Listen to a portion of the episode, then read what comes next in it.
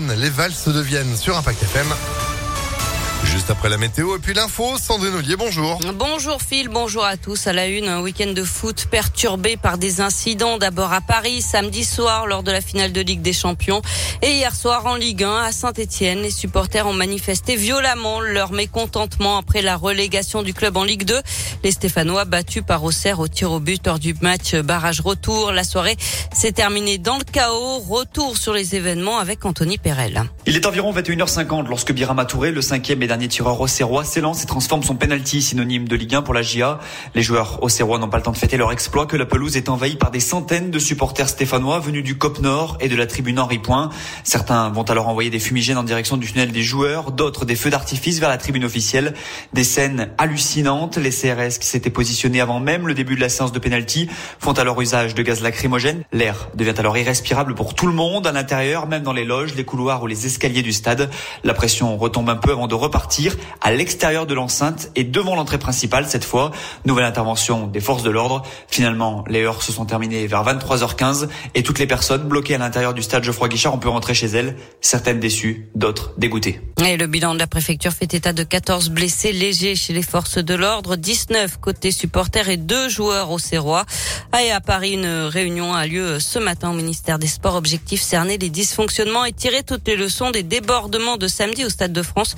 Selon l'UFA, des milliers de spectateurs se sont présentés avec de faux billets qui ne fonctionnaient pas. Le préfet de police de Paris a d'ailleurs saisi la justice. Le foot, comme on l'aime maintenant, avec le sans faute des filles de l'OL après leur sacre européen. Elles ont battu hier le PSG 1-0 et ont validé leur titre de championne de France, le 15e de leur histoire. Dans l'actualité également, le lancement officiel aujourd'hui de la campagne des élections législatives. On est à un peu moins de 15 jours du premier tour. Le scrutin, ce sera les 12 et 19 juin. Du nouveau au TCL, vous pouvez désormais payer votre titre de transport par carte bancaire directement sur les bornes dans les bus depuis ce matin, comme à l'entrée des stations pour les métros et les trams. Et en cas de contrôle, il vous suffit de présenter la carte bleue qui a servi au paiement. Et puis attention, ce soir, le funiculaire Vieux-Lyon-Saint-Just sera arrêté à partir de 22h au lieu de minuit. C'est pour une opération de maintenance obligatoire. Des bus relais seront bien sûr mis en place.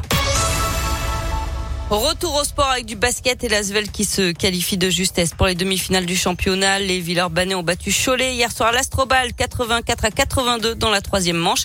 La demi-finale, c'est à partir de mercredi à l'Astrobal face à Dijon, les Bourguignons qui ont éliminé Limoges. De leur côté, les filles de l'Asvel ont perdu la première manche de leur finale de championnat, battu 76 à 66 par Bourges. La revanche, c'est demain à 20h45. Enfin du tennis, Roland Garros, le début des huitièmes de finale hier. Tous les favoris sont passés, qualification notamment de Rafael Nadal et de Novak Djokovic. Les deux joueurs s'affronteront d'ailleurs en quart de finale demain. En attendant suite et fin de ces huitièmes aujourd'hui avec notamment euh, Tsitsipas, Sinner, Rublev et Medvedev. Nadal et Djoko, une affiche de finale pour ce quart de finale. Ça va être beau. Merci Ça va beaucoup. être un très beau match. Ouais, c'est clair. Merci Sandrine. Vous êtes de retour à 11h À tout à l'heure. À tout à l'heure, 10h04. C'est la météo.